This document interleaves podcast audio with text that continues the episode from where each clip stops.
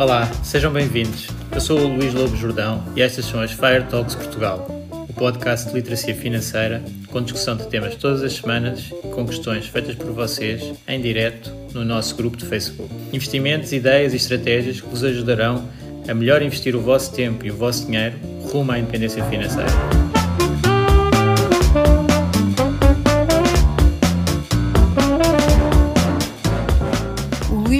Jordão trabalha nos mercados financeiros há mais de 20 anos. É um analista financeiro certificado pelo CFA Institute, criou o maior fundo português de ações e é atualmente responsável pelos produtos Stoic na SGF. Todas as opiniões expressas pelo Luís e eventuais convidados são exclusivamente suas e não refletem a opinião da SGF ou do CFA Institute. São ideias à data de gravação e estão sujeitas a alterações. Todos os investimentos envolvem riscos. Este podcast tem um intuito meramente informativo e não deve ser tomado como base para decisões de investimento.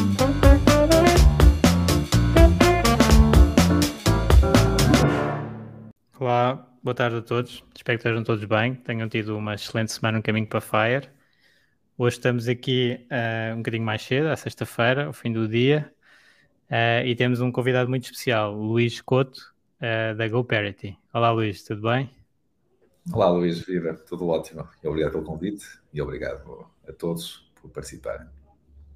Então, eu vou aqui apresentar um bocadinho o Luís, que para quem não conhece, ele é cofundador da GoParity, que é uma plataforma de financiamento colaborativo na área de sustentabilidade. E como vocês já ouviram falar aqui no, no podcast, eu sou um fã de, de sustentabilidade e, um, e principalmente aliar então os investimentos à sustentabilidade, que é o projeto da GoParity. Mas eu gostava que o Luís explicasse então uh, se nós podemos, no fundo, pôr o dinheiro a trabalhar para nós e ainda causar um impacto positivo uh, no mundo. Sim, eh, é essa a nossa intenção, é essa a nossa missão na, na GoParity. Eh, para quem não conhece, eh, nós somos uma plataforma de financiamento colaborativo para o impacto, como disseste, baseada cá em Portugal. Já estamos no mercado desde 2017 e, basicamente o que fazemos é isso: é, é no limite ligar pequenos investidores que querem fazer o seu dinheiro render e ao mesmo tempo ter também um impacto na sociedade ligá-los com eh, PMEs, pequenas e médias empresas, e outra, outro tipo de associações, como IPSS, que têm projetos nesta área eh, a tocar os Objetivos de Desenvolvimento Sustentável das Nações Unidas e que muitas vezes precisam de, também de financiamento e de apoio para os fazer acontecer. E, portanto, o que nós fazemos é um, uma espécie de intermediário colocando em contacto estas duas partes, investidores e PMEs e associações que necessitam de financiamento para os projetos acontecerem. Já estamos, como estava a referir, há quatro anos no mercado. Temos já uma comunidade com 19 mil uh, utilizadores ou investidores registrados na plataforma, uhum. uh, que já nos permitiram mobilizar mais de 11 milhões de euros uh, para fazer acontecer 145 projetos, se não me falhar a memória, uhum nas mais variadas áreas, desde as energias renováveis, a eficiência energética, eh, mais recentemente também muito focados na economia do mar, na aquacultura, no turismo sustentável, ou seja, tudo tudo o que tem sido as temáticas eh, que têm sido tocadas pelos Objetivos de Desenvolvimento Sustentável, nós queremos lá estar e queremos apoiar essas instituições e essas empresas que estão, estão a fazer esse tipo de, de investimentos. Eh, só um último apontamento. Nós, embora estendo sediados em Portugal, não estamos limitados a, a ter só investidores pois. portugueses, ou no limite financiar só projetos eh, portugueses. Portanto, temos paulatinamente vindo a, também a crescer eh, na comunidade, quer de investidores internacionais. Já temos hoje em dia mais de 15% da comunidade que são investidores não residentes em Portugal e na outra parte também já começamos também uh, a apoiar uh, projetos de promotores não sediados em Portugal, sempre uh, promotores sediados na União Europeia, mas que alguns deles estão a promover projetos fora da União Europeia, em África uhum. na, e na América Latina, sempre sob a umbrella da sustentabilidade e do, e do impacto. Muito bem tem sido um, um crescimento espetacular da, da GoParity com, e, e de diversificação. Não é? eu, eu lembro quando nós começamos, já agora eh, na Stoic, nós eh, também investimos na, na GoParity, parte das comissões do, do PPR Stoic são investidos em projetos da GoParity, estamos a fazer isso já desde 2019. Uh, e, e, começámos por uh, nos interessar muito pelo modelo do, do solar, não é? Que era o inicial. Uh, e que se calhar ainda é o dos mais importantes na, na, na GoParity. Se calhar podias explicar um bocadinho um, o, o, modelo de negócio desse financiamento para os painéis solares. Sim, esse é talvez aquele mais simples. Nós muitas vezes podemos estar a financiar para o crescimento do negócio, no limite por via da conta de cima de exploração dos proveitos, ou, ou em alternativa, eh, pela conta de baixo dos custos. E o modelo uhum. do solar é precisamente esse: é no limite eh, um custo que já existe na empresa, na associação, que é o custo da eletricidade, e no limite perceber que com um investimento, por exemplo, em painéis solares, pode perfeitamente ter uma redução substancial dessa, dessa, dessa fatura de eletricidade e no limite ser suficiente para suportar o serviço de dívida que é um financiamento como aquele que pode uh, ocorrer na GoParity uh, permitirá suportar esse serviço de dívida. Ou seja, a poupança que este investimento uh, vai permitir na conta da luz tipicamente vai ser mais do que suficiente para fazer face ao serviço de dívida ou ao pagamento das prestações que advém Exato. do junto da, da, da GoParity. E porquê? Porque este tipo de investimento tem eh, períodos de retorno ou de recuperação do, do capital ou do investimento cada vez mais hum. curtos. Estamos a falar muitas vezes, dependendo obviamente da situação específica, mas em média eu diria que eh, um investimento em solar com uma dimensão já média, especialmente para PMEs. As empresas, não é?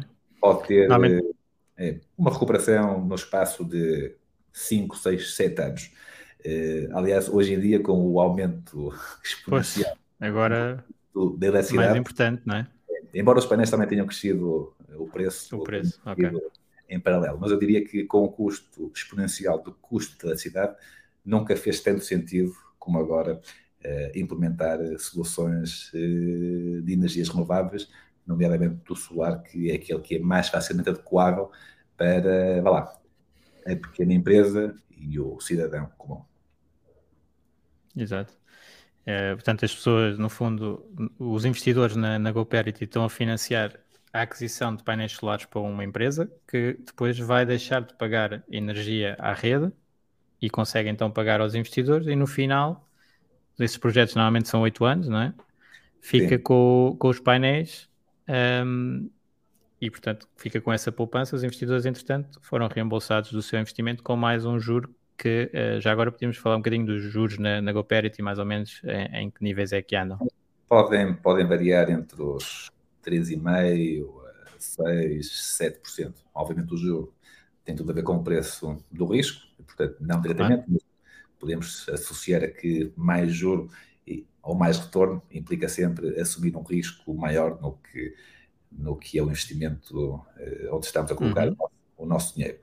Eh, posso também comentar um bocadinho o que é que é o nosso modelo. Agora, de, modelo de risco, né? de avaliação do risco e, de pressário eh, para este tipo de operações e, portanto, nós não temos não temos, ou temos duas componentes na avaliação. Obviamente, avaliamos o risco financeiro, e este, obviamente, é um modelo muito similar ao que a, ao que a banca eh, faz, embora num formato uhum. mais complicado. Mas estamos, por exemplo, a olhar para, obviamente, para, se for um investimento, para o plano de investimento que nos é apresentado, se está bem dimensionado, se esse investimento vai libertar meios para fazer face ao serviço de dívida do financiamento que está a ser proposto. Vamos depois também fazer uma avaliação da empresa e da, das suas demonstrações financeiras, vamos olhar para o histórico dos sócios e da experiência eh, e perceber se bem, são pessoas credíveis no mercado e, e têm experiência na área em que estão a atuar. Vamos uhum. depois pedir informação mais de detalhe, como por exemplo eh, certidões de não dívida às finanças, à segurança social. Sim. Vamos pedir a central de riscos do Banco de Portugal que nos dá visibilidade sobre a exposição global eh, da entidade no sistema financeiro português e perceber se tem incumprimentos, se a situação está eh, regularizada. E, e, por último, temos também um, um lá, uma, um acesso ou uma avaliação de risco por score rating. A score rating é, é no limite, um algoritmo que é prestado por um parceiro externo, mas é um algoritmo que é calculado com base em informação do mercado relativamente a uma entidade específica. Ok. Mas aquele rating que vocês põem no, no site é então é esse de um parceiro externo ou é vosso? Esse é nosso, mas é nós trabalhamos okay. com um parceiro externo que nos dá, vá lá, um método estatístico eh, okay. para a avaliação do risco da GoParent. E, portanto, este parceiro dá-nos um relatório da entidade e já nos dá um score rating indicativo. E é com base nesse modelo estatístico que depois vamos trabalhar eh, a parte quantitativa, que passa por a parte qualitativa, que passa por uma análise qualitativa da informação que é prestada pela empresa e é feita por um analista de risco. E, portanto, diria que são três, temos três passos eh, na due diligence financeira. A primeira parte de acessibilidade, era isso que referi inicialmente, de ter a situação nas finanças, na AT, eh, na segurança social, Sim, na banca, uhum. devidamente, tudo devidamente uh, regularizado que estamos na presença de entidades conhecidas e credíveis do mercado e depois fazemos uma avaliação via parceiro externo, score rating, que é um método estatístico em que eles vão recolher informação no mercado pública, demonstrações financeiras, incidentes judiciais, incidentes comerciais, eh, o setor de atividade, que tem uma ponderação de risco específica para este score uhum. rating, eh, a antiguidade da empresa tem outro ponderador específico para o risco da empresa e dão-nos uma avaliação de risco eh, com base nesses parâmetros, automática, numa escala de 1 a 10, sendo que 1 é um, é um risco muito mau e 10 é um risco muito, muito baixo. Okay. Nunca vi um 10, portanto, acredito que existe alguma empresa com um 10, mas nunca. É, nunca se calhar.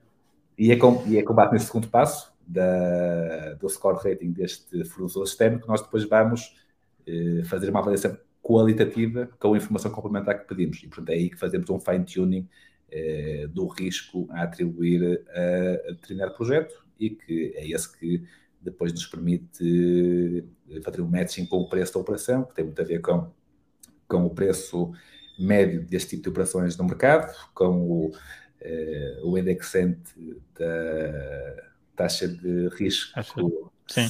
Okay taxa indicativa de mercado sem risco, que é da dívida pública portuguesa, e depois, obviamente, com a maturidade da operação. E é com todos esses parâmetros que fazemos um cálculo do risco e, no limite, depois com um preço específico para essa, para essa operação. Eh, depois temos, isto é due diligence financeira, e depois temos a due diligence eh, sustentável, sustentabilidade, o impacto. Uhum.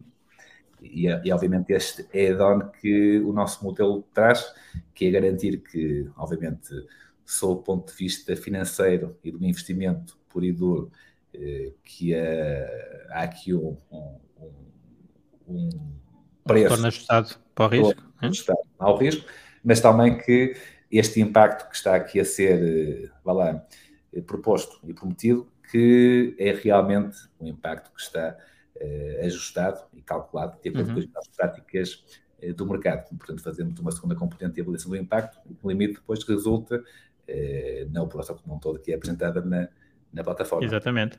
E depois é interessante que nós na, na plataforma temos a nossa, os nossos resultados em termos financeiros, o nosso retorno, os juros que estamos a receber e as rentabilidades que vamos tendo. E temos também a parte de impacto. Vocês também reportam o que é que nós estamos a conseguir contribuir.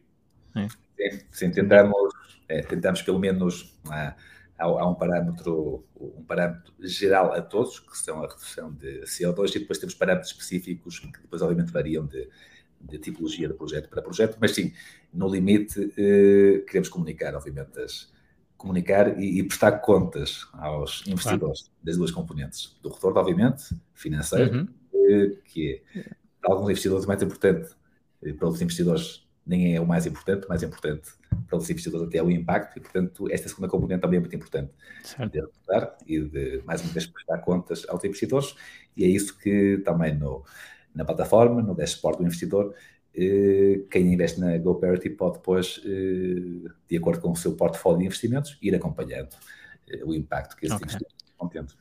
Luís, e podes falar um bocadinho do alinhamento que a GoParity tem com os investidores? Portanto, em que medida é que vocês têm também o chamado skin in the game aqui nestes empréstimos? Ou não? Ou qual é que é o, o modelo? Sim, nós, eh, a GoParity, é, até por uma questão regulamentar, não, não uhum. pode ter eh, interesse direto nos empréstimos. nos empréstimos. E, portanto, o que nós queremos é, obviamente, que as coisas corram bem para todos, até porque eu diria que, que o skin in the game é, tem a ver com a, com a reputação. E, portanto, certo.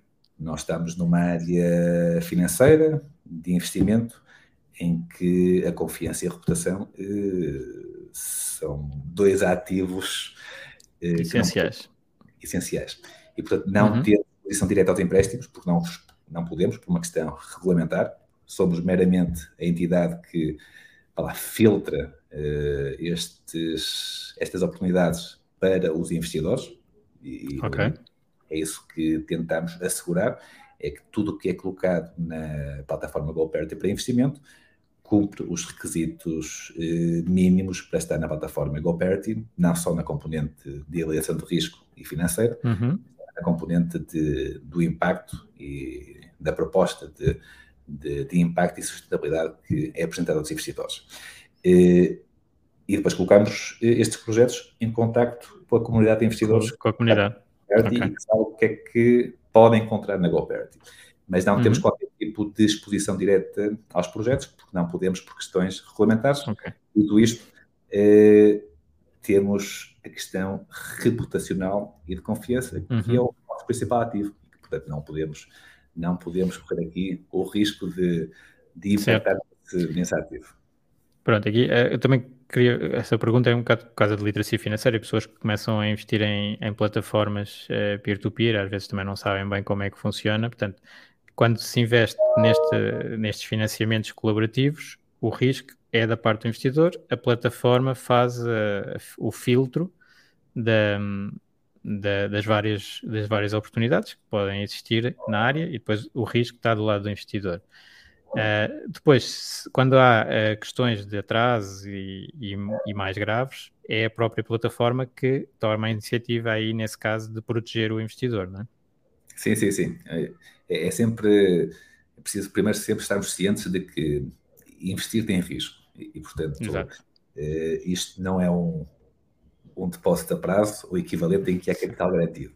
É, obviamente tentamos minimizar o risco, tentamos apresentar projetos de risco médio, médio-baixo, mas estamos numa uhum. área da atividade em que, como eu dizia no início, o, o retorno é proporcional ao risco. E, portanto, claro. com, eh, vai ser ou é normal, ou vai ser normal, que incidentes possam ocorrer. Incidentes que podem passar claro. por pequenos atrasos dos promotores, por atrasos mais prolongados dos promotores, ou no limite, uhum. algum dia pode acontecer uma, uhum. uma insolvência ou uma falência de um promotor. Portanto, estamos a falar de, de, de e, e, no limite de um instrumento de investimento que tem risco associado tentamos é mitigá-lo. E, portanto, o que eu posso referir é que na GoParity temos hoje em dia uh, um, lá, um portfólio acumulado de investimentos já superior a 11 milhões de euros uhum. e, e, no limite tivemos, tivemos algumas já situações, incidentes que passaram pelo que eu estava a referir por pequenos atrasos de pagamento, uhum. que foram entretanto realizados por atrasos recorrentes nos pagamentos, mas que vão sendo recuperados e, portanto, vai atrasando, vai uhum. pagando, vai pagando. Eh, por atrasos mais prolongados dos pagamentos, em que tivemos que, que recorrer a, a, apoio externo legal eh, e judicial. Eh, num caso, conseguimos reestruturar a operação e tem estado com o plano de pagamentos que tem estado cumprir. Noutro caso, uhum. estamos processo, num processo em curso, mas já temos um pré-acordo para regularizar a situação.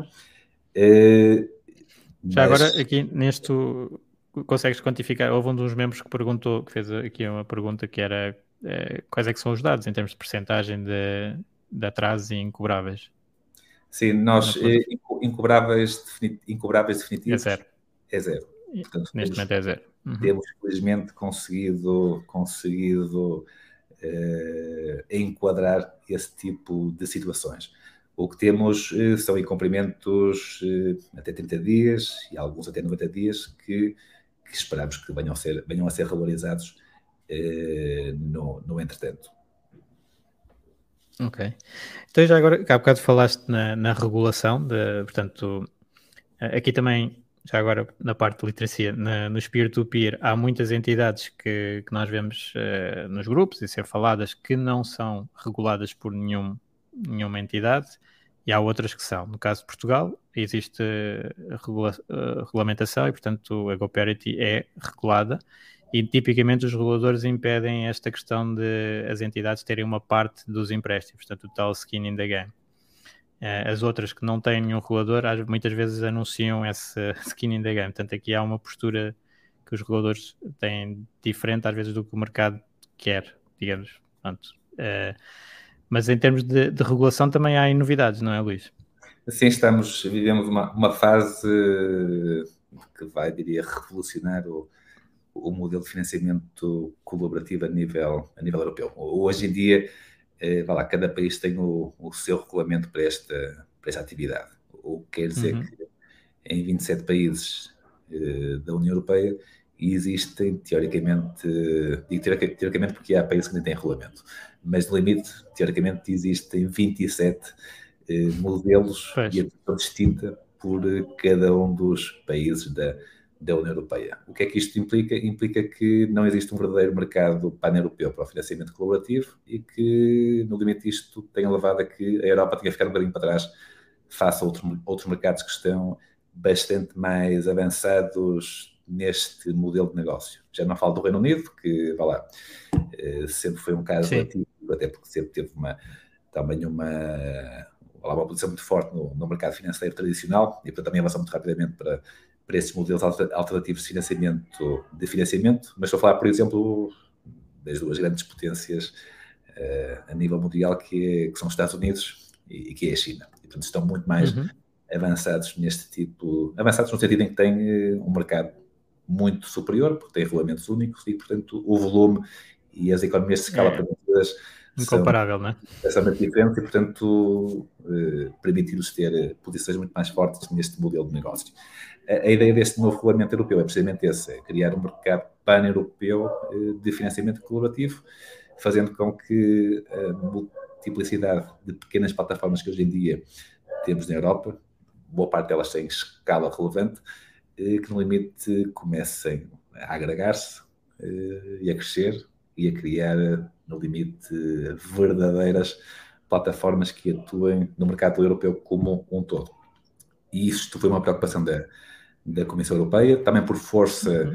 eh, da Associação Europeia do, do, Setor, da qual somos, somos membros, a Eurocrowd, eh, um esforço muito, muito relevante nos últimos anos, mas que levou a que a Comissão tenha percebido que era preciso criar aqui um verdadeiro mercado europeu. Isto é muito recente, eh, o regulamento entrou em vigor no final de 2021.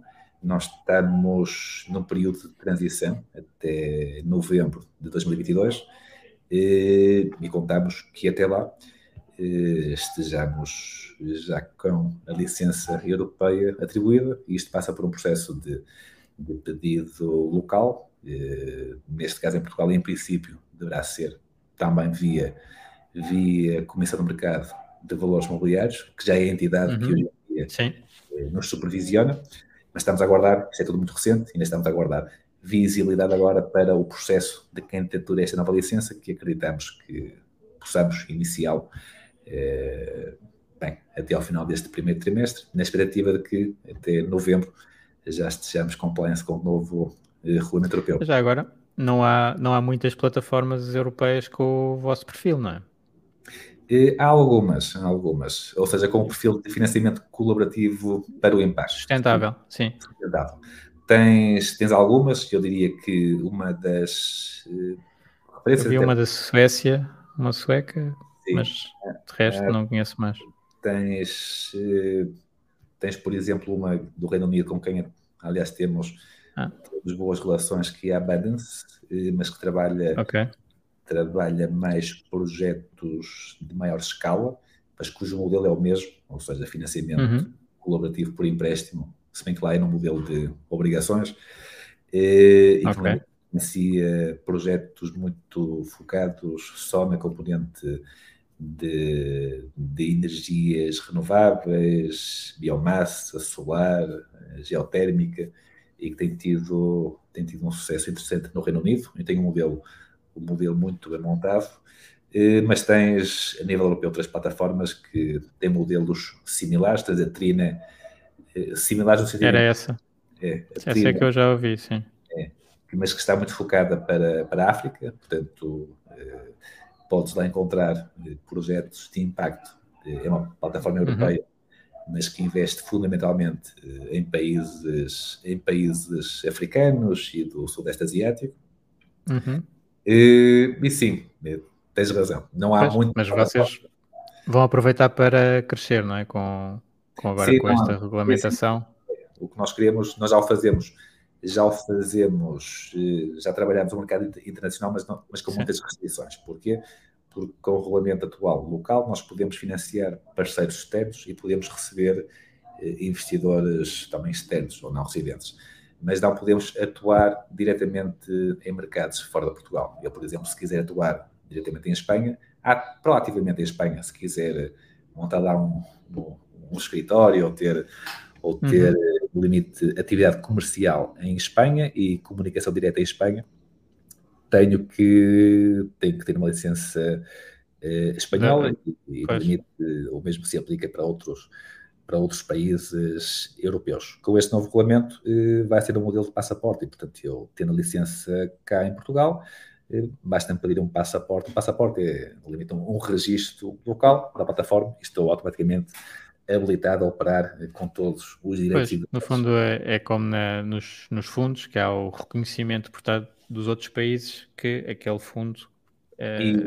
cumpre a regulação e aqui neste caso é agora a plataforma de financiamento colaborativo cumpre a regulação e portanto pode atuar, eh, pode se registrar é. no mercado e atuar em qualquer que, que entenda com, e com as mesmas regras para todos os mercados. Porque hoje em dia tenho regras, se me quisesse registrar Sim. em Espanha ou em França. Era uma confusão, não é? Fazê-lo, mas tinha regras distintas das que tenho cá, cá em Portugal. Já agora posso também comentar que no limite o que é que vem mudar este novo regulamento europeu? Obviamente cria regras comuns, ou um level playing field para todas as plataformas do nível europeu, e, e as principais alterações que vem trazer, eu diria que são, vá lá, três. Por um lado, vem dar, acho que vem trazer mais confiança ao mercado. Eh, é um regulamento uhum. europeu, eh, vai haver uma, uma entidade reguladora, reguladora supranacional, que é a ESMA, embora depois delegada, delegada nos reguladores locais, eh, mas acho que traz, é isso, cria um level playing field, traz mais credibilidade e confiança ao mercado como um todo, a nível europeu. E é também, uma, é também uma, um foco de investimento e uma preocupação por parte da Comissão Europeia eh, dinamizar estes mercados chamados de alternative finance, ou seja, uhum. que um bocadinho ao e modelo... Houve, no fundo, nós ainda não falámos, mas né, aqui na, com a crise do, do, Covid houve algumas, não sei se, se, foi só por isso, mas algumas plataformas de peer-to-peer -peer nem, nem sequer eram mesmo reais e havia algumas fraudes. Portanto, esta, esta uniformização da regulação, claro que as plataformas que estão a querer fazer o seu trabalho bem um, querem que isso avance, não é? Porque isso eh, torna o mercado logo muito mais seguro para todos. E, é sim, e assim, Diz, diz. Eh, diria que, entre aspas, limpa, limpa o mercado. E, portanto, pois. vai obrigar a quê? Também é, é um esforço que as plataformas vão ter que fazer, porque, obviamente, a, regulação também tem um peso, eh, um peso na, na, estrutura nos custos da, das plataformas, porque é preciso, é preciso investir uh, em know-how, em controlo, em advogados, uhum. uh, há, toda, há, toda, há todo um esforço, quer de adaptação, por um lado, a estes novos parâmetros, quer depois essa manutenção que exige investimento. E, portanto, vai haver, vai haver, vão existir seguramente plataformas que vão fazer as contas e vão perceber, se calhar, que não se justifique manterem-se no jogo com estas novas regras e vão, vão existir outras, como é o nosso caso, até porque, no limite, o nosso regulamento local também já tem um nível razoável de exigência, portanto, a nossa uhum. adaptação uhum. ao regulamento não vai ser tão problemática como eventualmente noutras geografias eh, em que estão praticamente a partir, a partir do zero. Eh, mas sim, vai, entre aspas, limpar ajudar a limpar o mercado, a trazer credibilidade ao mercado e mais confiança a estes novos modelos de, de financiamento. Ótimo. E já agora, uh, a plataforma durante o, o, período do Covid, quais é que foram os impactos que ainda se devem estar a, a sentir uh, que tiveram no, nos, nos empréstimos? Tivemos, obviamente, houve aqui um, durante a Covid, houve ali o primeiro ano em que houve modelos de negócio que praticamente colapsaram. Colapsaram momentaneamente. Estou a pensar, por exemplo, na parte do negócio do turismo. De repente, um momento ou outro, quem estava pois. nesse setor eh, passou de receitas de 100 para, para 5 ou para 0. E pois. isso teve um impacto momentâneo e imediato que obrigou a que, à semelhança do que foi feito eh, na banca, que tivéssemos que implementar aqui um sistema de moratórias eh, para alguns dos promotores mais expostos, mais expostos uhum. a, este, a este impacto económico. Isso fizemos uma série de projetos, correu tudo muito bem. Eu estava aqui até a pensar se tivemos algum caso, mas que me recordo não, de não me recordo de algum caso que eventualmente tenha colocado em moratório e que depois não tinha recuperado no limite do plano de pagamentos normal. Portanto, essa foi uma, uma medida, uma medida eh, geral que tivemos disponível e face às condicionantes excepcionais que que a Covid provocou em termos de impacto na economia, que tivemos acessível para todos os promotores. E tivemos dúzia deles que acabaram por aceder a este, este modelo. Depois tivemos uma outra situação que o impacto teve, teve ou a Covid teve um impacto não só uh, no imediato, a curto prazo, mas em todo o modelo de negócio. E tivemos pelo menos, pelo menos um caso que obrigou a uma reestruturação profunda do, do empréstimo. Quando digo profunda, é no limite, teve-se que refazer o plano de pagamentos, estendendo a maturidade do empréstimo para, para o dobro daquele que foi inicialmente uhum. acordado.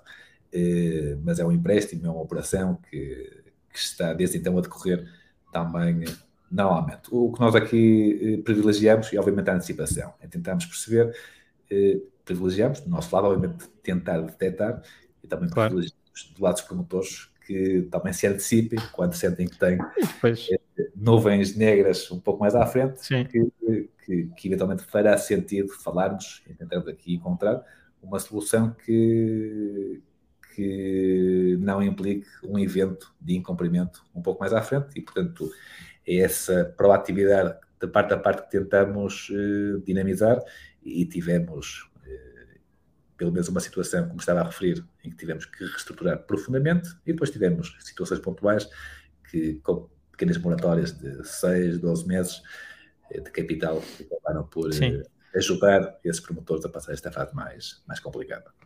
E principalmente vocês uh, comunicaram isso aos investidores, portanto, e os próprios promotores também uh, tem escrito cartas a explicar o que é que está a acontecer e o que é que, portanto, isso ajuda à compreensão de, da parte dos investidores. É? Portanto, isso, a comunicação é fundamental nestes, nestes casos.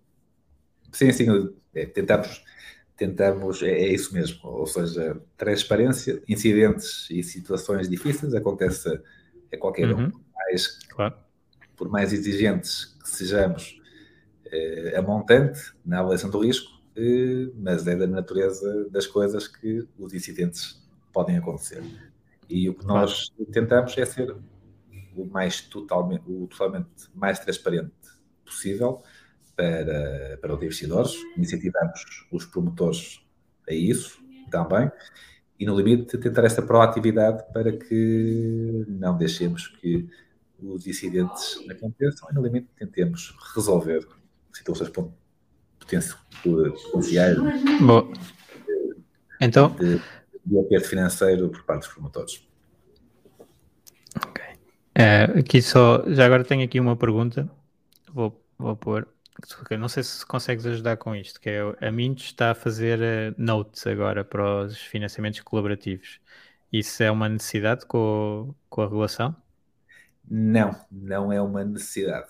Uh, no limite, eu não tendo conhecimento detalhado eh, do modelo sim, da MIT, eh, mas tenho dúvidas que eles sejam uma plataforma de financiamento colaborativo. Pois, esta, esta regulação da Mintos é essa a ideia que eu tenho. Eles eh, regularam-se como consultor de investimento ou algo de investimento mais tradicional e a parte de financiamento colaborativo então tem que entrar dentro dessa ótica de investimento mais tradicional com notes e, e etc.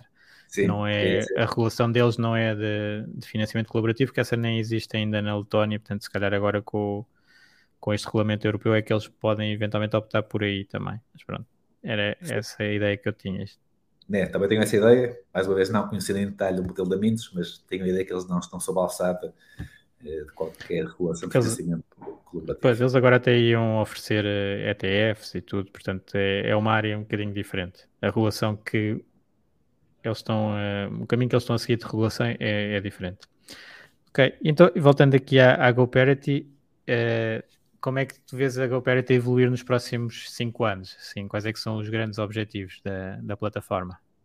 Eu diria que agora, uh, que agora com este novo regulamento é crescer para, para o resto da Europa. Não para a Europa como um todo, mas para alguns mercados específicos. Uhum não é nenhuma. É, é uma evidência que um dos mercados eh, específicos que faz mais sentido é, é precisamente o nosso mercado aqui ao lado, o mercado espanhol, eh, por uma questão de proximidade não só geográfica, cultural, eh, do modelo também de, de fazer negócio e de oportunidades de investimento e, e depois, obviamente, da, da escala e de ser um mercado que, no limite, tem um potencial 5, 6 vezes superior ao, ao português. Portanto, diria que com o regulamento europeu vamos estar a atuar, ou ter essa possibilidade de atuar eh, no mercado europeu como um todo, mas vamos ter eh, mercados específicos onde queremos ter uma presença mais forte, eventualmente uma estrutura local e comercial para dinamizar esse, esses mercados. E, e aquele que é mais evidente, eh, não é, não é não é nenhum segredo. O mais evidente será, obviamente, avançar que logo possível para, para nós três, irmãos. Muito bem. E isso, em termos de objetivos de under management, portanto, de, de empréstimos, é, implica o quê? Tem alguma ideia de temos, mas não. Não, não revela. Não, não, vou, não vou partilhar. Mas okay. sim, eu diria que é aumentar exponencialmente se, se hoje em dia temos eh, temos 11 milhões de euros, mais de 11 milhões de euros de, de, de investimento acumulado, mas uhum. investimento já depois de amortização, porquê? Porque este, estes 11 milhões de euros é o investimento bruto acumulado na plataforma. Sim, depois vão sendo pagos, não é? Portanto, há sempre um... Exatamente, e para temos eh, chamado financiamento vivo, eh, pouco mais de 8 milhões de euros eh, na plataforma. Ok e de que é aumentar exponencialmente por 8, 9, 10 vezes este, este, okay. este valor nos próximos. É um bom próximos. salto. Sim, Já agora, há bocado estávamos a falar de, do, do risco e também aqui há muitos projetos em que o risco final acaba por ser o Estado, não é? Porque são, são financiamentos que depois estão garantidos de alguma maneira por projetos europeus e situações Sim. desse género, ou não? Sim, no limite nós financiamos também várias PMEs que, aqui na, ótica de apoio à tesouraria e fundo de maneio, e no limite, Exato. na perspectiva de antecipação eh, de fundos comunitários do P2020 e agora dos, do novo programa do P2030. Uhum. Eh, portanto, são, são no limite de fundos que a, comunitários que a empresa já tem assegurados, mas que muitas vezes, eh, ou muitas vezes não. Demora demora tempo, há burocracia a cumprir e no limite esses fundos certo. vão sendo libertados à medida que esse projeto de investimento vai sendo executado. Portanto, há aqui sempre um, falar, um delay entre a necessidade uh, da empresa de ter liquidez para executar esse, esse investimento e depois, mais à frente, uh, o pedido de libertação ao Estado desse, desse fundo que já tem pré-aprovado e nós entramos aqui mais na vertente de financiamento a, a curto e médio prazo, uh, como uma uhum. linha de apoio à tesouraria é, é uma forma de mitigar, de mitigar o risco da operação, porque no limite, no limite este investimento já foi analisado eh, pelas entidades públicas e, portanto, a origem Sim. dos fundos públicos também teve na sua gênese uma due diligence por parte pois. ou da entidade gestora dos fundos comunitários. Portanto, há aqui uma dupla, uhum. um duplo apoio e, e, já vem com, essa, com esse trabalho de casa, de casa feito, por outro lado, porque são fundos que estão assegurados e, portanto, eh, no limite da empresa cumprindo o seu plano de investimento, aqueles fundos já sabe que os vai receber e não está à espera eh, no limite de algo eh, que é certo ou não é certo no futuro. E, portanto, são lá, linhas de financiamento que têm o risco muito mitigado por estarem lá, suportadas ou casadas com estes apoios públicos. Certo. E também há, eu também queria perguntar, em termos de mitigação de risco, também há situações em que há garantias reais, tipo os painéis. Sim, são... sim, sim. sim. É, tipicamente tudo que, tudo que é lá, financiamento que implica financiamento para aquisição de equipamento, obviamente equipamento que tem alguma liquidez em segunda mão no mercado, portanto não, não dá para... E portanto a perspectiva, claro. é, a perspectiva é de que tudo bem, eh, estamos a financiar este investimento e este equipamento e vamos, no limite, como medida de garantia complementar, exigir o penhor do equipamento. Eh, para, na eventualidade de haver um incidente no futuro, eh, pelo menos parte da liquidez para repagar esse empréstimo poderá vir da retoma e da venda desse equipamento. E fazemos isso de uma forma generalizada, por exemplo, como estávamos a referir bem, na parte do financiamento para projetos solares e que temos sempre uhum. o pagamento dos painéis fotovoltaicos como garantia à operação e também temos, eh, diria que em casos de negócios eh, mais incipientes ou, ou, que eventualmente eh, de perfil um bocadinho mais arriscado, podemos também exigir a fiança pessoal dos, dos okay. sócios. O pessoal. Uhum. No limite, se alguma coisa correr, correr mal, os próprios sócios eh, respondem pessoalmente eh, com os seus, com, eh, com os seus ativos relativamente a essas dívidas que venham a contrair por via da empresa na, na GoParity. Ok, bom. Já agora nessa parte, uh, normalmente fala-se muito da, das questões com o sistema judicial português e dificuldades e ainda não tiveram muitas experiências, mas as experiências que tiveram à partida até correram bem, não é? Sim, correram, mas também só tivemos na, na parte inicial da okay. judicial, que é que é, vai lá, que é pré-judicial, que é, que é o processo de injunção. Sim, injunção. Okay. É, e já fizemos pelo menos dois com sucesso. Um deles eh, fizemos a injunção, mas depois conseguimos eh, chegar a acordo e reestruturar e, e o novo plano está a decorrer normalmente. O segundo também fizemos a injunção e, e, e, neste momento temos em cima da mesa uma proposta de também de regularizar já de imediato okay. metade da dívida e o remanescente mais uma vez num plano de reestruturação. O que é que eu diria? Eh, diria que muitas vezes eh, bem, é um modelo de financiamento alternativo e, e muitas vezes as instituições não olham para uma plataforma de financiamento colaborativo com a mesma seriedade às vezes com que olham para um banco e portanto, pois. e portanto acham que isto é um modelo um bocadinho mais relaxado e que aqui eh, pode haver outro tipo de flexibilidade que por vezes não existe no sistema financeiro tradicional. Mas a flexibilidade é aquela que deriva da transparência e do bom senso, mas não é a flexibilidade da rebaldaria claro. e, portanto, há aqui regras também têm que ser cumpridas e, no limite destes processos, quando transitam para um advogado e quando já começam a haver notificações legais e, no limite, processo, eh, processos de injunção associados, eh, as entidades eh, percebem que, efetivamente, efetivamente Tem que atuar, claro. Coisa, coisa... Não, isso é, isso é importante para a reputação, não é? Também essa parte de, senão começa a haver abusos, portanto tem, tem que ser. Para já tem, para já tem corrido. Com rigor tem corrido, tem corrido bem, mas sim, tentamos, tentamos ser proativos, transparentes, flexíveis, mas dentro, obviamente, do bom senso. Okay.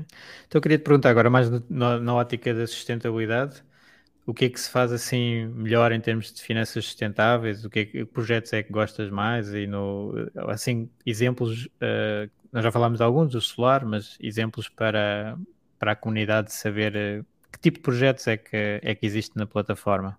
Sim, eu diria que os mais interessantes, uh, obviamente, têm, têm muito a ver, com, por exemplo, com os, com os projetos mais também para instituições da comunidade. Eu diria que vou saltar um bocadinho fora da, do uhum. setor privado e das PMEs, e se calhar vou entrar mais nas instituições particulares da solidariedade social. Sim. E que, obviamente, tem na sua gênese, não é um trabalho de proximidade e de envolvimento e de ajuda e entre ajuda dentro da comunidade, e portanto é normal que esses projetos nos toquem mais nessa uhum. perspectiva de, do impacto junto da, junto da comunidade. Eu se calhar foco, se calhar vou, vou comentar dois, o mais antigo e o mais recente. O mais antigo okay. Eh, já tem três anos, foi um pequeno projeto muito pequenino, eh, salvo erro, 12 mil euros, na escola sueca eu lembro desse, eu lembro desse. É. Não tenho nesse que já foi, já foi, foi antes de, de eu começar a investir, mas. Isso foi dos primeiros projetos que tivemos da plataforma, se não foi o, sim, o, sim. o quarto projeto da plataforma, uma coisa muito pequenina, uma pequena iniciativa na escola com o envolvimento da comunidade, dos pais, das crianças, dos professores, eh, que no limite era tão só pá, instalar uma pequena central fotovoltaica e implementar algumas medidas de eficiência energética na escola, tipo substituição da iluminação eh, tradicional por, por LEDs, mas que envolveu, eh, mais do que isso, envolveu a, a comunidade de professores e alunos, eh, no limite da sensibilização para estas temáticas, das crianças, dos pais, eh, fizeram um, um vídeo eh, okay. ver a campanha e no limite acabou por ser financiada quase na íntegra pela comunidade de pais. E diria que é um, um exemplo claro uh, de um problema, de uma necessidade de investimento e de como é que poderemos não, é, não só resolver o problema de finanças, para o ambiente e para sim, toda a gente a beneficiar. Não é? Problema da, lá, do impacto e da transição energética e o problema da, da educação e da dinamização uh, não é, dessas novas gerações para, para esta temática e também das gerações atuais, através dos, dos pais e da comunidade como um todo. Portanto, eu diria que foi um projeto pequenino a nível financeiro, mas acho que teve um impacto grande uh, noutras. Isso é um excelente exemplo. Esse é um excelente exemplo. E aqui na comunidade nós temos vários professores, se calhar nas escolas, se, se lembrarem, olha, é um projeto interessante para a educação do, das crianças e podem contactar a GoParity para fazer assim um projeto de, de painéis fotovoltaicos. Deve, tem, tem tudo a ver com, com, o nosso modelo eh, de financiamento, de comunidade e de sustentabilidade. Portanto, temos, temos feito vários projetos nesse modelo e, obviamente, estamos, estamos disponíveis para apoiar muitos mais. Eh, o segundo, o segundo eh, tem a ver com comunidades de energia, que é um modelo, um modelo recente. recente Qual é que é esse? Eh, chama-se. Eu penso que se chama mesmo. Comunidade, Comunidade de Energia? E tem a ver com uma nova, um novo modelo de, de partilha de, de produção e partilha de eletricidade que veio, que foi regulamentada pelo, pelo governo salvo erro há, há dois anos. Aqui está. É, houve um processo ainda, ainda demorado para encontrar o melhor modelo depois para implementar no mercado e no limite as primeiras comunidades de energia começaram a ser lançadas eh, no final do, do ano passado. O que é, que é isto? Isto é basicamente, no limite, eh, haver uma agremiação ou, ou, de pessoas ou de, ou de empresas eh, que constituem um, bairro, não é? De proximidade física e que no limite se juntam todas para, por exemplo, eh, implementar uma central fotovoltaica e redistribuírem eh, entre todos a produção dessa energia. Coisa que não era possível no passado e que passou a ser possível com esta nova regulamentação. E o que nós, aquilo que nós estamos a apoiar é, no limite, uma empresa que, chamadas ESCOS, uma empresa que está implementar este projeto como um todo, em termos de investimento, portanto é financiada okay. pela GoParty, e depois implementa este modelo eh, junto das comunidades locais eh, e, no limite, redistribuindo estes proveitos e estas poupanças pela comunidade que adere a esta comunidade de energia. E o projeto que eles têm em curso chama-se 100 Aldeias, e portanto o que eles estão a fazer é pequenas comunidades de energia no interior do país, aldeias. Uhum. Ok. Isto é organizado por quem? A junta de freguesia, se calhar, organiza? Essa... Isso, isso é organizado pela, por um promotor privado, eh, que se chama Clean Bots, eh, mas que no limite depois faz em articulação com as autoridades locais e associações eh, okay. que, que, que, integram esse, esse projeto. Mas na Gens, é, o objetivo deles, o projeto deles chama-se 100 aldeias e é implementar 100 comunidades de energia em 100 pequenas aldeias por este Portugal fora, fundamentalmente pelo interior do, do, do país, e no limite trazer eh, também a oportunidade a estas pessoas também de beneficiarem eh, desta revolução eh, que é a energia. Revolução no sentido em que efetivamente permite poupanças muito significativas, que são as uhum. renováveis, que é a energia solar para projetos de mais pequena escala, e no limite eh, permitir que estas pessoas, de outra forma, não podiam ter eh, nem os meios, nem a capacidade de investimento, nem eventualmente per si o seu projeto específico, ter escala para, para ser viável a nível técnico, mas que na vertente maior de uma comunidade eh, de 50, 100, 200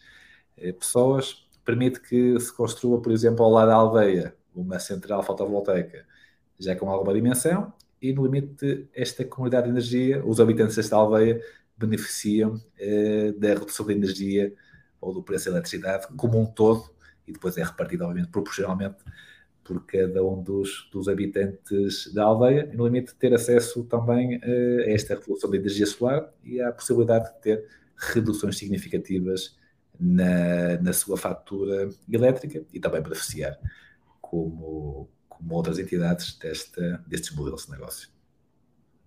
Ok, esse é super interessante. Estava aqui a ver é dos projetos que eu tenho, mas não, não vi com muito detalhe. mas já, já financiei uma parte. É, mas é, é, este... é, muito interessante esse modelo. E pode ser replicado também, por exemplo, sim, sim. na cidade. Imaginam um, um prédio, podem ser todos económicos, podem eh, associar-se. Eh, pois, aqui o problema é, a dificuldade será, maior será a organização das pessoas, né? Portanto, se houver assim uma uma associação, uma sim, sim, sim. junta pronto, é. que trate disso, é, ou link. diretamente lá está com o condomínio, pode eventualmente conseguir. Mas... É, pode, é, eu, eu, eu percebo o que estás a dizer, condomínios é sempre. é sempre... não é fácil. Mas, mas, este, mas este, este, depois quando, quando se fazem as contas, é um. Não é uma boa poupança. Não é? Há, há decisões que. É? seguramente vão estar todos de acordo. Quando, quando se olha para, para a conta de resultados e, que, e se vê que efetivamente sim, as são significativas, eh, são projetos em que é mais fácil atingir a unanimidade para, para é verdade. Do, poupar. do que outros Ótimo, Luís. Já agora ainda não, ainda não falámos assim de, de Fire. Uh, tu conheces o conceito de Fire? Conheço, conheço muito bem. É, é, é algo que tu persegues? Eh, sim, eu diria que provavelmente há algumas componentes que persigo, outras que já vão um bocadinho tarde demais. Mas sim, acho que, como um todo, acho que, acho que faz todo, todo sentido. É uma, é uma nova mentalidade, forma de olhar para os investimentos, para a poupança e, e para o dinheiro como uma forma também de, eh, de não ser, obviamente é sempre uma preocupação, mas muitas vezes essa preocupação também deriva da, eh, estava a falar de eficiência energética, aqui diria que é eficiência financeira. Eh, uhum. Se tivermos um comportamento responsável e claro, e objetivos e orientação também de vida, somos capazes de, de, definir objetivos e no limite de os atingir e no limite de ter uma autonomia financeira que que nos permita ter uma vida, uma vida mais sustentável. Mais tempo. Uhum. Muito bem. Sim, aqui a sustentabilidade e no, no caminho para Fire também uma área que eu costumo focar é na parte de gastar menos, exigir menos recursos, não é? Portanto, esta parte sustentável ajuda a isso. E depois ainda temos o, o retorno, não é? De ter o capital aplicado e ter um, um rendimento que, pronto, ainda é, ainda é simpático. De, nas, nas taxas que, que, estão a ser a se conseguir obter. Um, ok. Depois, em termos de. Só, já estamos quase com uma hora de, de podcast. Ia-te pedir assim as perguntas uh, finais. nós costumamos fazer. Portanto, aqui no, no Fire também um, muitas pessoas uh, querem atingir o Fire até para ter mais liberdade geográfica e poder viajar e ter tempo, é isso. Uh, e então costumamos perguntar uh, viagens de sonho, que, que, viagens de sonho é que tu tens para, para fazer? Eu confesso que, bem, esta pandemia, pandemia foi, foi intensa, tive aqui, acho que tivemos todos aqui um período, e alguns ainda estão, nesse período de confinamento e no limite de uhum. para, para sair, para sair da sua cidade ou do seu país. E, eu, felizmente, comecei em novembro, comecei em novembro, uh, ou saí pela primeira vez em novembro uh, do país, vim para a América do Sul, é algo, ou para, para o Brasil mais especificamente, que já viajava no passado com alguma frequência e que retomei agora, agora em novembro. Aliás, neste momento estou novamente aqui no, no Brasil. Não tenho nenhuma viagem de sonho específica, mas diria que viajar em geral e viajar para fora do país, viajar para fora de Portugal, é algo que, obviamente, é preciso ter, ter uh, também condições e por isso também uhum. uh, os princípios do FIRE também, também vão por aí, permitir que, bom, uhum. que em algum momento tenhamos condições para, para fazer, mas diria que viajar, sair uh, do país, conhecer novas culturas, novas pessoas, novas formas de estar, é extremamente importante para nos ajudar a reorientar e, no limite, a termos uma, uma perspectiva do mundo e da vida mais equilibrada. Isto porque acabámos por viver num país que é relativamente. que eu adoro, que é para onde eu volto sempre, para Portugal. Tem ótimas condições de vida, mas também tem algumas limitações limitações eh, económicas e de acesso a às vezes a uma, uma vida uh, financeiramente mais confortável quando nos comparamos com, uhum. Com o resto da Europa, mas que viajar, sair de Portugal, conhecer novas culturas, nos permite ter uh, outras perspectivas e uma forma de encarar a vida de uma forma diferente. Portanto, recomendo viagem nem que seja viajar para a Espanha ou para a França, dentro da Europa ou para fora da Europa, mas é importante periodicamente sairmos eh, do nosso espaço habitual e isso é algo que eu tento que eu tento fazer e que estou agora novamente a retomar agora pós período pandémico mais complicado. E agora, e agora pronto, com o trabalho remoto, no fundo, acabas por conseguir estar, estar aí a trabalhar Sim, para a GoParity é, Portugal, não é? Isso é outra revolução, não é revolução, porque nós já o fazíamos eh, na GoParity, embora fazíamos internamente, mas o espaço à nossa volta não estava tão... Uh, tão adaptado, não é? Tão, tão não, não, conseguias marcar uma reunião Zoom assim com, com a entidade. Hoje, hoje, em dia, não é? É, é muito, é muito comum um web, webinar Pois. uma conferência online, uma reunião online. Bem, há todo um conjunto de eventos que, por força das circunstâncias e também as plataformas online eh, foram melhoradas e vieram permitir, permitir uhum. isso, coisa que no passado era um bocadinho mais difícil. Portanto, eu diria que hoje em dia temos todas as ferramentas e condições para, obviamente, não dá para todas as áreas de atividade. Diria que mais para as áreas de serviços é mais é Sim, relativamente mais simples. Eh, mas uh, estar aqui. Estás a, a aproveitar isso ou estar em Lisboa, ou estar uh, nos Estados Unidos, ou em, São Francisco, uhum. ou, ou, na China, em Beijing, tirando a parte de fuso horário, porque essa, essa acaba por ser impacto, mas tudo o resto, trabalhar remotamente é possível em qualquer parte do mundo. Portanto, Isso é um grande ganho de liberdade. É um grande ganho de, de liberdade. Olha, e assim, uh, livros, blogs, podcasts, uh, cursos de sustentabilidade, assim mais focado na sustentabilidade e finanças sustentáveis, eh, o que é que tu recomendarias?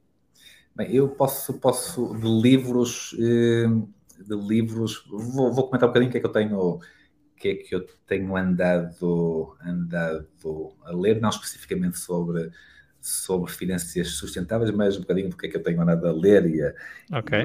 e, e a ouvir em termos, em termos, em termos de podcast uh, no dia a dia. Portanto, eu uh, gosto muito de acompanhar, como já perceberam, perceberam viagens com alguma frequência, gosto de conhecer mundo, de ter acesso a novas realidades, eh, culturas e, e, no limite, sou um consumidor ávido de, de meios de informação. Eh, portanto, tenho, tenho por exemplo, na minha, na minha lista de, de podcasts, eh, um dos podcasts que eu ouço quase diariamente é o The Daily, do The New York Times, que é, que é um bocadinho um, um, podcast sobre a atualidade e os temas mais prementes. Para, mais prementes, okay. Caso do, deste The Daily, obviamente muito focado nos Estados Unidos. Também ouço o, The Guardian, que é, um, que é o jornal do, do, Reino Unido, que é similar, mas muito mais focado eh, no, Reino, no Reino Unido. Eh, e depois tem alguns podcasts, eh, podcasts mais locais, eh, também ligados à atualidade. Uh, um deles é o governo, o governo Sombra, que já ouço, já ouço há anos. Sim, também, sou ouvinte. Também gosto, gosto, gosto, bastante. Portanto, estes são, diria que são os meus três podcasts que me acompanham semanalmente. Uh, a nível de, de livros, uh, posso comentar um que li já há algum tempo, há algum tempo, há cerca de um ano, mas que que é bastante interessante, que é muito conhecido, que é o, o pensar uh, devagar e rápido, que é do Daniel Fast and Slow, é, do Kahneman. É, uhum. Kahneman, que no limite vem eh, no limite explicar um bocadinho como é que o nosso cérebro funciona e como é que tomamos as decisões e no limite temos aqui dois mecanismos dois uhum. mecanismos uh, lá, de pensamento mais inato imediato, uh, o rápido, mais intuitivo, Sim e depois o outro mais cerebral, cerebral e, de, e, de, longo prazo, e como é que essas dinâmicas eh, funcionam e como é que nos afetam nas decisões que, que tomamos. Eh, recomendo Daniel Kahneman, aliás, foi o prémio, prémio Nobel da. Foi o prémio Nobel, sim. E é um dos das pessoas mais importantes nas finanças comportamentais. Sim. E, e, portanto, portanto é muito, muito interessante esse livro. E, e, agora, neste momento, a ler, como estou no Brasil, eh, estou aqui a ler um pequeno livro de, de, de contos, aqui de uma, de uma escritora emergente aqui no, no, no Brasil, a Júlia Covo, e, e, que se chama Você Não Vai Dizer Nada. E, portanto, é, são 12, 13 contos sobre pequenas factualidades da vida do dia a dia e de desencontros que acontecem, mas que não são trabalhados ou que não são explicados e, entretanto, o tempo passa e as coisas não acontecem e olhamos para trás e, e pensamos sempre e, okay. isso, fosse, isso fosse diferente. Uh, é um livro que ando, bem, comecei a, ontem a lê-lo e uh, é um pequeno livro de contos que aqui de uma, de uma escritora emergente também que, que, que recomendo. Ok, ótimo. Boa. E, e agora a última pergunta é um conselho que tu possas dar eh, aqui à comunidade que está pronto, ligada a investimentos e, e, que se quiseres dar um conselho ligado à sustentabilidade, melhor. Sim, eu, eu acho que, que estamos numa, numa muito, muito interessantes, interessantes por esta revolução também da, do mundo das finanças e de novos modelos de negócios mais democráticos, desmaterializados, e, e vejo este modelo de financiamento colaborativo como um instrumento que pode ser poderosíssimo para desintermediarmos por completo, não digo por completo, vai ser sempre um complemento, mas desintermediarmos, eh, ou criando um canal direto entre a poupança e o investimento entre os cidadãos, uhum. que têm a poupança, boa parte da poupança da economia, e, e, depois a componente do investimento, que é liderado e feito pelo tecido empresarial. E, e este modelo permite uma ligação direta entre um e outro. E isso é algo de poderosíssimo, de democrático, de dar o poder às pessoas, aos cidadãos, sem intermediários pelo meio, de decidirem, em termos da economia como um todo, para onde é que vai o meu dinheiro. É, é algo que me atrai bastante, é algo que não tenho dúvidas que é o futuro, que vai crescer e é por aí que queremos ir. E a segunda, a segunda componente eh, que se interliga no modelo da GoParity é o da sustentabilidade e do impacto e da necessidade eh, evidente que nós temos que caminhar para, para uma sociedade mais sustentável e justa. E, e é um caminho de não retorno, não só pela, pelo que é mais evidente da, das alterações climáticas e desse impacto que já está a ter no dia a dia, uhum.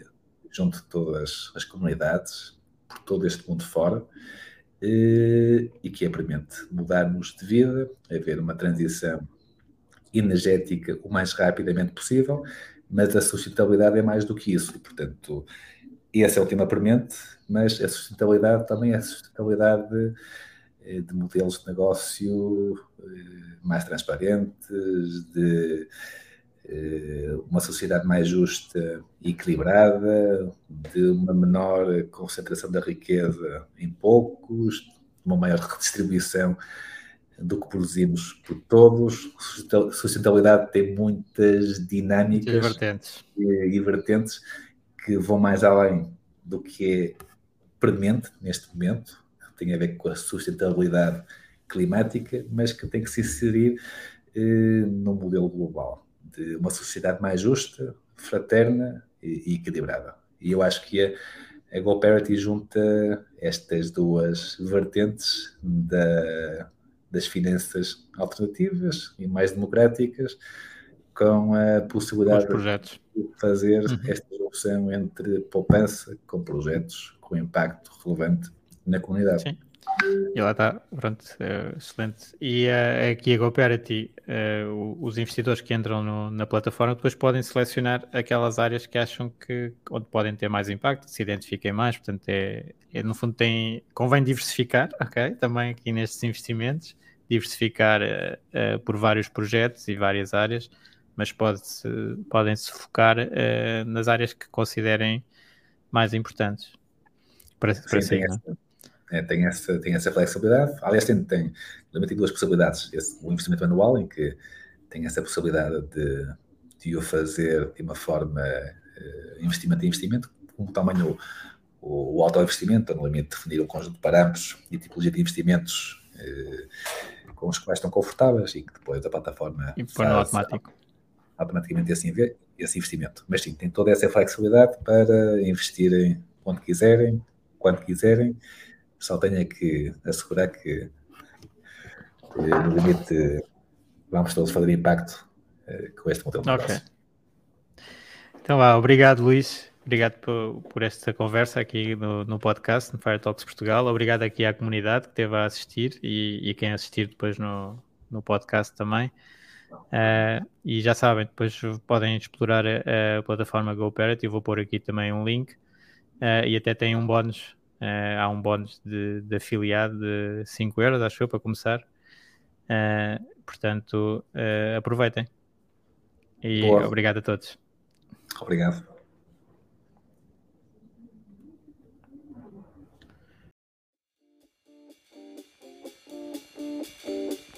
Obrigado por ouvires. Junta-te à discussão através do grupo Fire Talks Portugal no Facebook e não te esqueças de ver a descrição, onde poderás encontrar mais informações. Até a próxima!